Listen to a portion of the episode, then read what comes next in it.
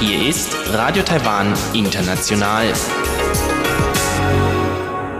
Zum 30-minütigen deutschsprachigen Programm von Radio Taiwan International begrüßt sie Eva Trindl. Folgendes haben wir heute am Sonntag, dem 25. April 2021 im Programm.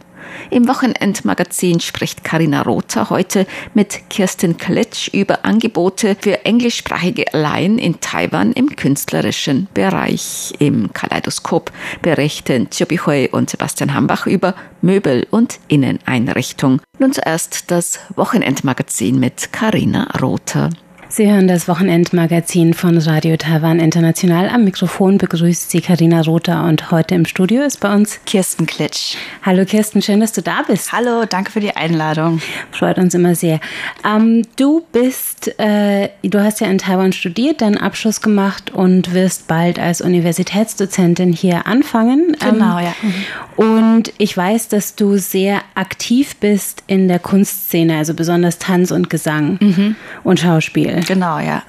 Und ich habe dich heute eingeladen, um so ein bisschen mehr zu erfahren, was es eigentlich für Angebote gibt äh, für gerade für Ausländer, Ausländerinnen in Taipei, um sozusagen im semiprofessionellen Bereich, im Bereich Tanz und im Bereich äh, darstellende Künste aktiv zu werden und wie du diese Angebote findest. Mhm. Ja, also es ist ein ähm also ich bin jetzt ja seit circa sechs Jahren in Taiwan und ich habe davor in England gelebt und dort habe ich und dort war ich immer sehr aktiv. Also ich war öfters auf der Bühne, vor allem halt auch in London. Da gibt es viele Theatergruppen, auch Laiengruppen, die sehr aktiv sind. Und ich habe ähm, vor allem im Bereich Mu äh, Musical immer sehr viel gemacht und Gesang. Und als ich nach Taiwan gekommen bin, war, war das dann wirklich so, dass ich das erstmal ganz auf Eis gestellt habe, weil einfach das Angebot hier nicht so war zu dem Zeitpunkt oder zumindest vielleicht ähm, hat es auch daran gelegen, weil ich noch neu hier war, mich noch, mich noch nicht so wirklich ausgekannt habe und wenig Leute gekannt hab, habe. Aber ähm, ist es auch so ein Opfer, das du vielleicht erbringen musstest, um in Taiwan sein zu können, also auf diesen Teil deines Lebens zu verzichten? Ein bisschen schon, ja. Also muss ich ganz ehrlich sagen. Und es hat mich am Anfang auch recht traurig gestimmt. Das war, also es war zwar nicht so bewusst, also ich ähm, habe das jetzt nicht so bewusst empfunden. Aber ähm, ich fand es immer sehr schade, dass das in Taiwan anscheinend nicht so gefördert wird. Ähm, zum Beispiel gibt es, also meines Wissens nach gibt es in Taiwan keine nationale Ballettkompanie zum Beispiel.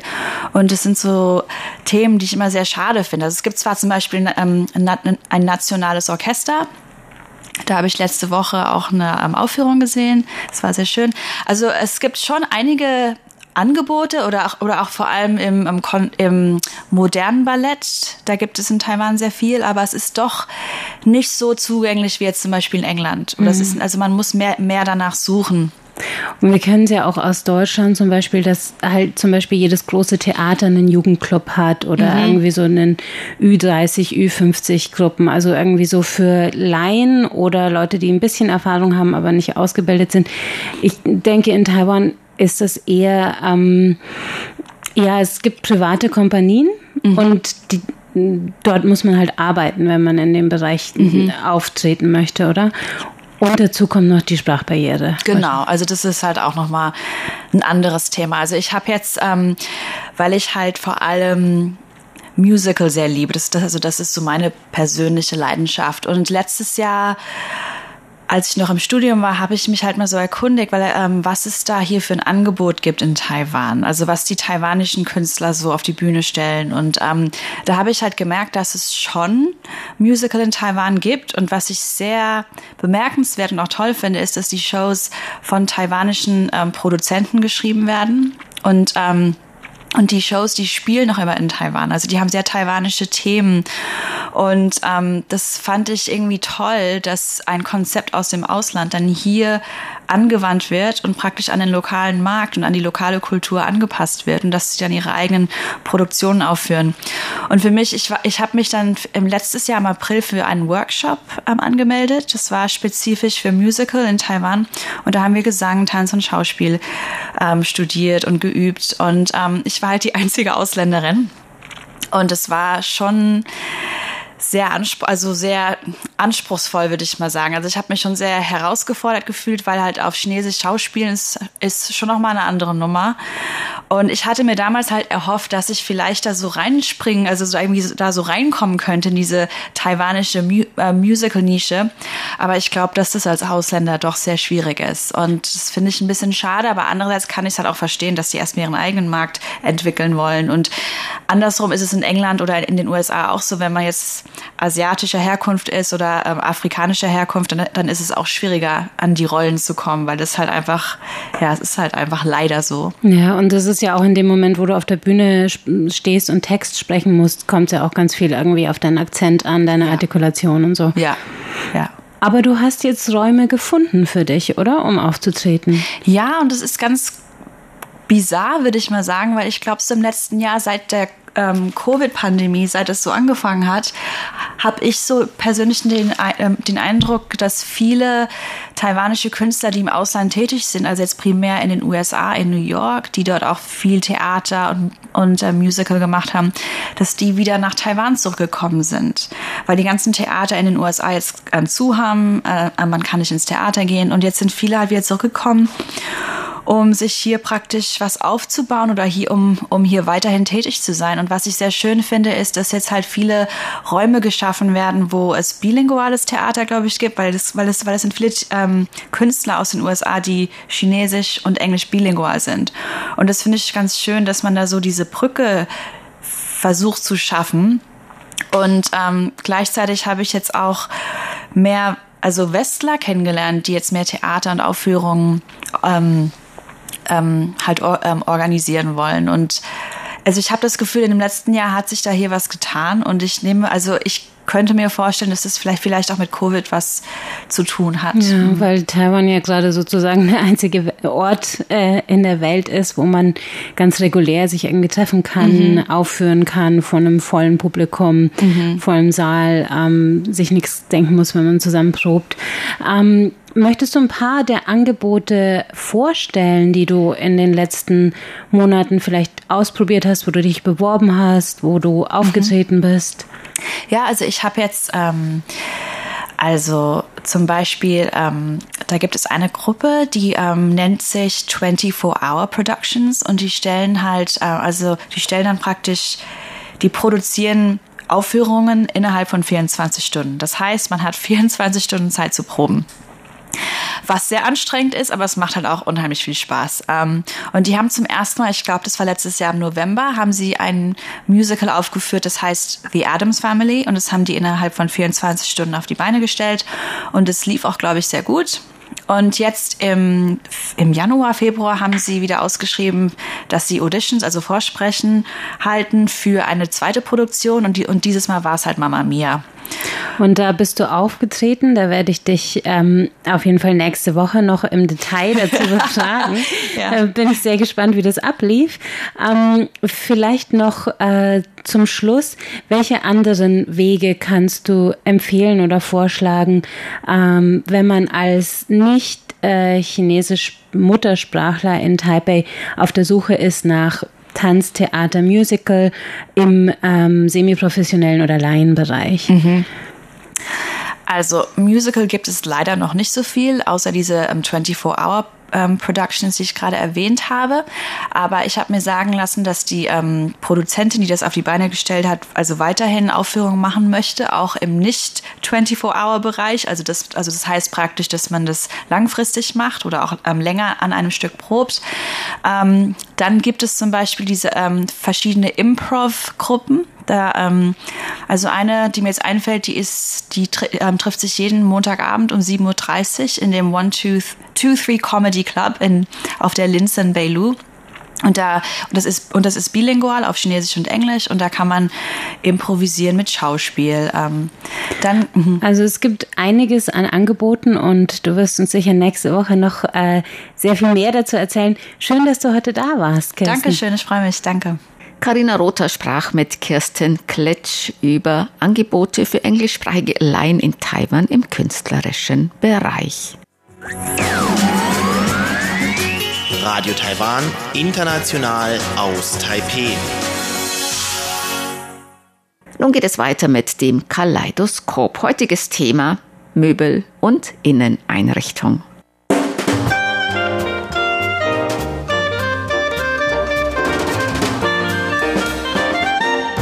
Herzlich willkommen, liebe Hörerinnen und Hörer, zu unserer Sendung Kaleidoskop. Am Mikrofon begrüßen Sie Sebastian Hambach und Chobi Hui. Hier in Taipei, da gilt für viele Leute, die schon seit einigen Jahren hier leben, eine kleine Ära zu Ende diesen Monat, weil ein berühmtes Geschäft seine Pforten schließen wird Ende des Monats. Und zwar handelt es sich dabei um das IKEA Dunbei-Geschäft. Also Dunbei, das ist diese Stelle, wo sich das Geschäft befindet. Diese beiden Straßen Dunhua Nordstraße und Nanjing Oststraße im Songshan-Bezirk von Taipei. Und dieses Geschäft ist insofern für Taipei bedeutend, als dass es das erste Geschäft von IKEA in Taiwan gewesen ist und lange Zeit auch das einzige Geschäft und damit dann auch ein Einstieg für viele Taiwaner war, an diese Art von Möbelstücken. Also zum einen eben diese Möbelstücke, die man selbst zusammenbaut, aber dann auch die diesen nordeuropäischen minimalistischen Stil mit nach Taiwan gebracht haben. Und deshalb haben auch sehr viele, vor allem eben eher jüngere Leute oder die Leute, die in den vergangenen 20 Jahren auch mal jünger waren, dann dieses Geschäft besucht und sich dort mit Möbelstücken eingedeckt. Und für die, wie gesagt, blicken jetzt wahrscheinlich einige so ein bisschen traurig auf die Schließung dieses Geschäfts, auch wenn das nicht bedeutet, dass es in Zukunft keine IKEA-Filialen mehr in Taiwan gibt, sondern eben nur diese eine macht zu. Warum das so ist, darüber wurde eigentlich von dem Unternehmen selber gar nichts Genaues gesagt, aber die Vermutung liegt nahe, dadurch, dass sich dieses Geschäft mitten in Taipei befindet, also in einer Großstadt und dort nicht sehr viel Platz ist, aber normalerweise ja diese Geschäfte, diese Möbelgeschäfte aufgrund dieser großen Lagerfläche, die sie normalerweise haben, sehr viel Platz benötigen. Und dann wird es wahrscheinlich in Zukunft auch an einer anderen Stelle, in einem anderen Bezirk von Taipei, einen neuen derartigen Laden geben. Ja, als ich das gehört habe, dass IKEA Dunnan Filiale geschlossen werden könnte, das war wirklich eine schlechte Nachricht für mich. Also dafür habe ich ein bisschen nostalgisches Gefühl gehabt. In diesem Zusammenhang erinnere ich mich an eine andere Laden und zwar die Buchhandlung Eslai. Und die Eslai Buchhandlung auch in dieser Region wurde vor kurzem, vor einigen Monaten geschlossen. Eigentlich nicht nur die IKEA-Filiale, Dumbay-Filiale, sondern auch die Eslai-Buchhandlung waren eigentlich ein fester Bestandteil meiner schönen Erinnerung an diese Stadt. Ich bin in dieser Stadt geboren und aufgewachsen und ich bewege mich jeden Tag in dieser Stadt. Die Buchhandlung hatte ich ja früher immer besucht und die KA Dumbay-Filiale ist eigentlich die einzige IKEA-Filiale, die ich einige Male besuchte und dort was gekauft hatte die einzige, die ich noch kenne und die andere neu eröffnete Filiale von Ikea habe ich noch nie besucht. Also das gehört alles zu den alten schönen Erinnerungen und jetzt alle diese schönen Erinnerungen wird dann Vergangenheit bleiben und das ist natürlich eine wirklich sehr traurige Nachricht für mich. Und ich kann mich noch daran erinnern, als diese Filiale vor 26 Jahren eröffnete wurde, ganz am Anfang diese Filiale noch sehr gut besucht, aber danach dann wiederum nicht so sehr, nachdem das Interesse oder das Neugier nachgelassen ist, dann wurde diese Filiale nicht so gut besucht. In der letzten Zeit habe ich hin und wieder mal diese Geschäfte besucht, aber wie du vorhin gesagt hast, weil dieses Geschäft Mitte in Taipei befindet, ich kann mir gut davon ausgehen, dass die Miete sehr hoch ist und der Platz ist nicht wirklich groß genug. Dort gibt es auch keinen so Parkplatz und so weiter. Das ist wohl der Grund, dass die Besucherzahl hier immer weiter zurückgegangen ist und das ist wohl ein der vielen Gründe, warum diese Filiale jetzt geschlossen würde. Aber für eine alte Taipei Bürger und ist, wie gesagt, tatsächlich eine schlechte Nachricht für mich. Also meine Jugendzeit war schon vorbei und jetzt auch diese eine Filiale soll jetzt gestoßen werden. Das ist schon mal wirklich ganz traurig für mich. Ja, und natürlich, wie gesagt, viele Leute verbinden dann vielleicht auch bestimmte Erinnerungen, gerade mit einem Möbelgeschäft, wenn sie das öfter besucht haben, weil man ja meistens auch zu bestimmten Anlässen zu einem solchen Möbelhaus geht. Also zum Beispiel, weil man entweder gerade in eine neue Wohnung gezogen ist oder vielleicht, weil man Nachwuchs bekommt oder geheiratet hat und dann eben spezielle neue Ansprüche hat an die eigene Wohnsituation oder eine veränderte Wohnsituation und dafür dann eben normalerweise neue Möbel braucht. Und das ist auch gerade eigentlich bei diesen IKEA-Läden oft der Fall gewesen, gerade wenn man am Wochenende dorthin geht hier in Taiwan, dann sah man sehr oft oder sieht man auch jetzt noch sehr oft Familien mit ihren Kindern, die dort zusammen hingehen. Und äh, nicht nur kann man dort Möbel kaufen, sondern es gibt ja auch, was immer sehr wichtig ist in Taiwan, noch ein Restaurant nebenan und einen kleinen Supermarkt, wo man also auch ein paar Lebensmittel einkaufen kann. Ich denke gerade im Falle von Ikea, was da einige in Taiwan anspricht, ist eben auch gerade die Tatsache, dass diese Möbel, die dort angeboten werden, nicht unbedingt dieser Stil war, den man vorher in Taiwan kannte. Also dieser, wenn, wenn es einen so traditionell traditionelleren Taiwan-Stil bei Möbeln gibt, wenn man davon sprechen möchte, dann sah der eigentlich schon etwas anders aus. Und hier hatte man dann eben so gleich noch eine Art von Kulturschock vielleicht manchmal. Also man konnte dann eben auch dieses Essen probieren aus Schweden oder was auch immer als schwedisches Essen oder nordeuropäisches Essen dann in diesen Restaurants dort verkauft wird oder eben selber auch diese Lebensmittel mit nach Hause nehmen. Und es war nicht nur diese Erfahrung, dass man also in ein Möbelgeschäft geht und dort vielleicht nach einem neuen Sofa Ausschau hält oder nach einem einem neuen Schreibtisch.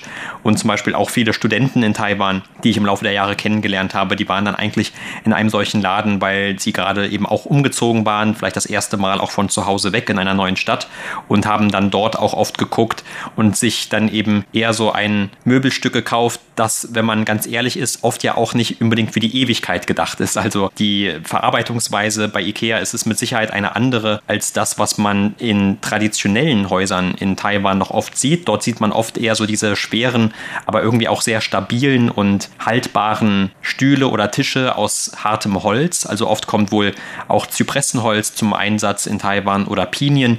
Und diese Möbelstücke diese traditionellen taiwanischen Möbel, die sind aber auch immer sehr, sehr schwer und sind jetzt vielleicht nicht so sehr dazu geeignet, um die Wohnung von einem Studenten einzurichten.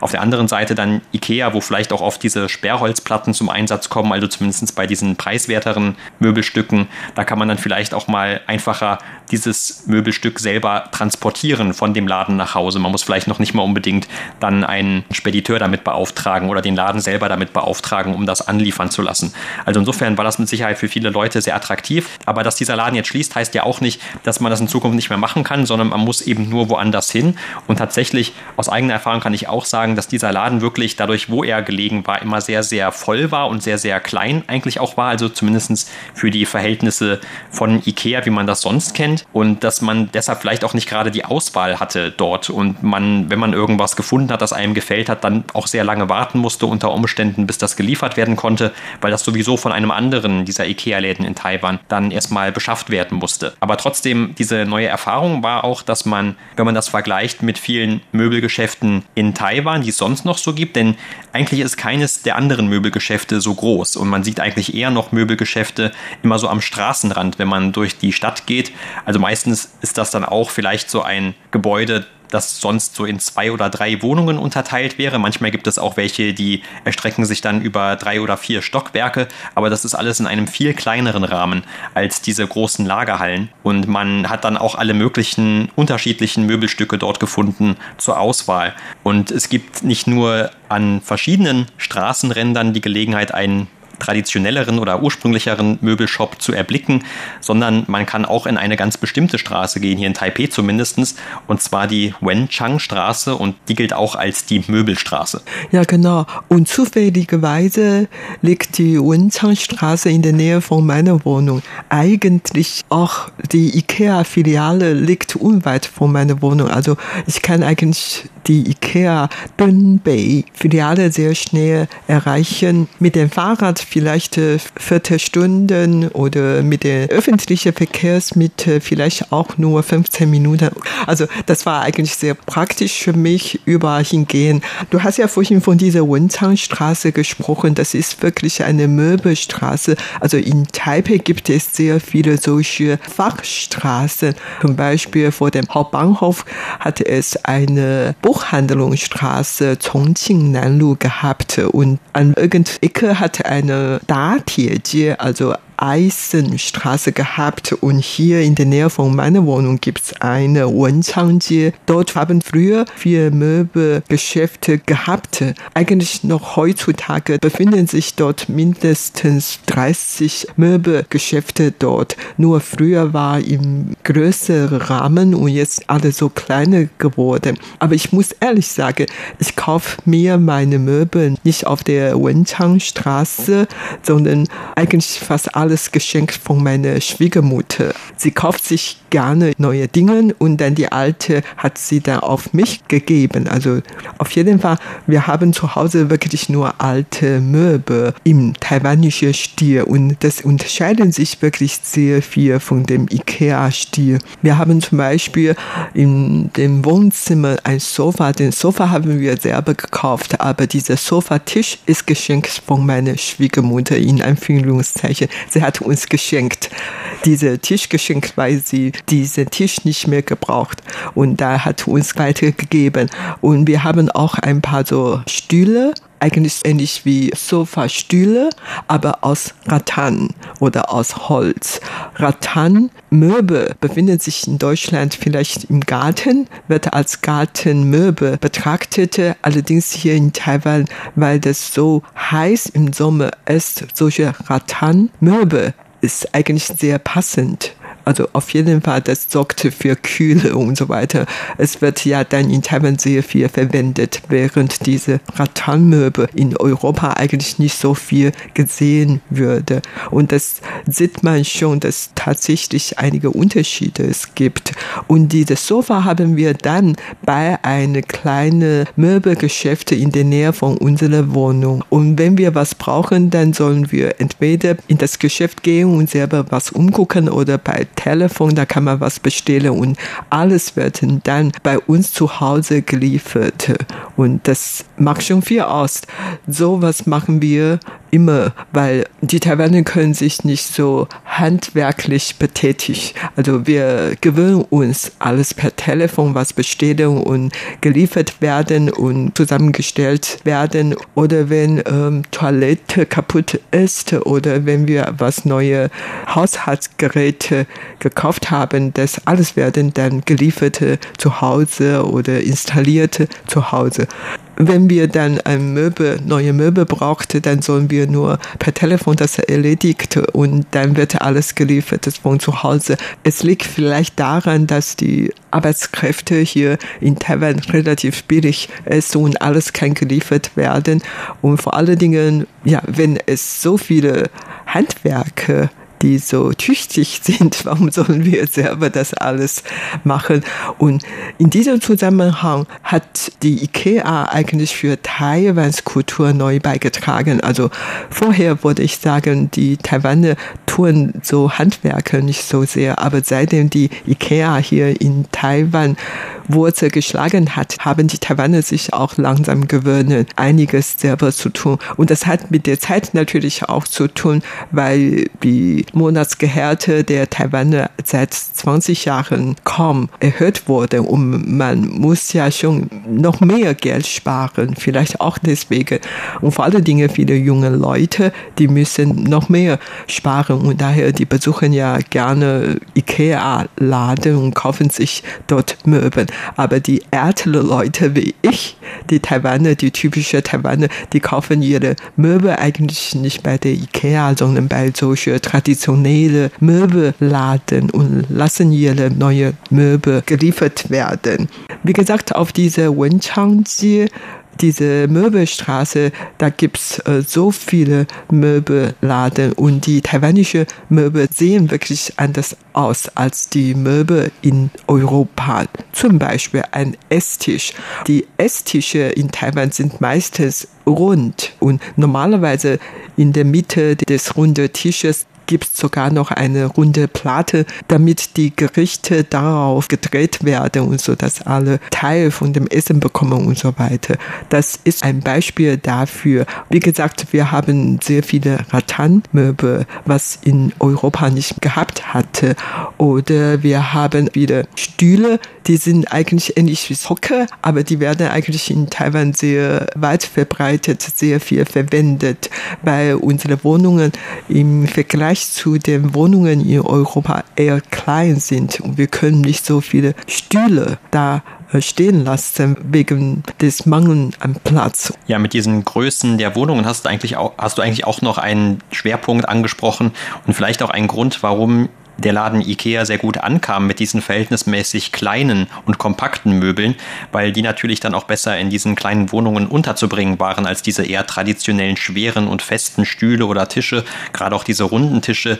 Also es gibt wahrscheinlich heute nur wenige junge Leute, die in einer Wohnung wohnen, wo sie so einen traditionellen großen runden Tisch für die ganze Familie überhaupt aufstellen könnten. Und wahrscheinlich wird sich das auch gar nicht lohnen, weil ja auch die Familien immer kleiner werden in Taiwan. Dazu kommt diesen Tisch dann zu nutzen in seiner vollen Größe. Das kann man dann nur machen, wenn man vielleicht mal Besuch hat oder so. Aber eigentlich so für den Alltag ist das wahrscheinlich schon zu viel. Es gibt natürlich noch viele andere Einflüsse, die Taiwans Inneneinrichtungen in den letzten Jahren oder letzten Jahrzehnten sogar schon beeinflusst haben. Und wenn man noch weiter zurückgeht und zum Beispiel auch an die japanische Kolonialzeit denkt, dann hat man auch heute noch diesen Einfluss in manchen Wohnungen, wo es dann zum Beispiel eher so noch Tatami-Matten gibt oder diese Trennung von Eingangsbereich und Wohnzimmer, wo dann oft auch noch so eine Schiebetür dazwischen ist, die an diesen japanischen Stil erinnert oder auf jeden Fall daran mit angelehnt ist. Und dann auch so ein bisschen diese Unterscheidung in traditionelleren Wohnungen an dem Boden, wo man also noch die Schuhe anziehen darf und dann den Boden, wo man die Schuhe eigentlich ausziehen sollte. Also das gibt es dann auch noch. Dann zeigen so unterschiedliche Bodenbeläge auch, wie man sich korrekt zu verhalten hat. Aber das macht auch eigentlich für diese heutigen moderneren Wohnungen kaum noch einen größeren Unterschied. Die sind natürlich auch eher alle in so einem allgemeinen Stil gehalten. Also das kann man eigentlich nicht anders beschreiben. Und es gibt wahrscheinlich auch kaum noch wirklich Leute in Taiwan, die sich wirklich Gedanken darüber machen, wie richte ich meine Wohnung nach den Möbeln oder auch die gesamte andere Einrichtung so ein, dass alles einen Sinn ergibt oder in einen bestimmten Stil gehalten ist, weil auch viele Leute gar keine eigene Wohnung mehr haben und dann wahrscheinlich sowieso schon die Möbel vielleicht noch vom Vermieter sind oder von irgendwelchen Vormietern, die nicht unbedingt alles mitgenommen haben. Und so hat man dann eigentlich so ganz viele verschiedene Stile auch innerhalb von einer Wohnung. Und da ist natürlich Ikea dann auch nur eines von sehr vielen Beispielen. Und es ist eher so, dass man vielleicht dorthin geht, um irgendeinen bestimmten Bedarf, den man gerade in der Wohnung hat, in der man wohnt, zu decken. Und vielleicht noch nicht mal unbedingt, weil man glaubt, dass dieses Möbelstück jetzt besonders toll aussieht. Und der Preis spielt wahrscheinlich dann auch noch immer eine sehr wichtige Rolle. Ja, das stimmt. Und du hast insofern auch recht, weil auch bei mir zu Hause gibt es keine einheitliche Stil für unseren Zimmereinrichtung. Auch bei meiner Schwiegermutter. Sie hatte ja schon mehrere Zimmer gehabt und ein Zimmer ist so eingerichtet wie eine japanische Zimmer und das hat diese Schiebetüre. Es gibt Tatami und die Kinder können auf den Tatami spielen. Abends kann man da auf den Tatami schlafen und neben dem Tatami sind viele Schränke und diese Tischdecke oder Decke können auch in diesem Schrank reinsetzen tagsüber und abends kann man die Decke rausholen für das Schlafen. Und wenn man es will, dann kann man auf diesem Tatami noch Mahjong spielen. Oder wenn man es will, kann man dort auch essen und so weiter. Das ist dann ein sehr vielseitiges Zimmer. Und vor allen Dingen, wenn man Gast bekommt, dann kann Gast dort auch übernachten. Also ein Zimmer für mehrere Funktionen, so dass viele Taiwaner haben zu Hause so ein extra japanisches Stierzimmer, als Gastzimmer oder überhaupt als ein Allzweckzimmer. Es gibt tatsächlich Unterschiede zwischen Zimmereinrichtungen in Taiwan oder in Deutschland und das muss natürlich Kultur und dem Wetter und vieles anderes anpassen. So, auf jeden Fall, es ist, wie gesagt, eine traurige Nachricht für mich, dass die IKEA Dünbei Filiale bald geschlossen werde und ich soll wirklich dann Zeit nehmen, zum letzten Mal noch diese Laden besuchen und kauft mir vielleicht noch welche Bettschüge oder Tischdecke und was auch immer. Das war's für heute in unserer Sendung Kaleidoskop. Vielen Dank für das Zuhören. Am Mikrofon waren Sebastian Hambach und Chobi Hui. Sie hörten das deutschsprachige Programm von Radio Taiwan International am Sonntag, dem 25. April 2021. Unsere E-Mail-Adresse ist deutsch.rti.org.tv. Im Internet finden Sie uns unter www.rti.org.tv, dann auf Deutsch. Dort finden Sie auch Nachrichten und weitere Beiträge und Links zu unserer Facebook-Seite und unserem YouTube-Kanal. Über Kurzwelle senden wir täglich von 19 bis 19 19.30 Uhr UTC auf der Frequenz 5900 Kilohertz. Das, liebe Hörerinnen und Hörer, was für heute in deutscher Sprache von Radio Taiwan International. Wir bedanken uns bei Ihnen ganz herzlich fürs Zuhören. Am Mikrofon verabschiedet sich Eva Trindl.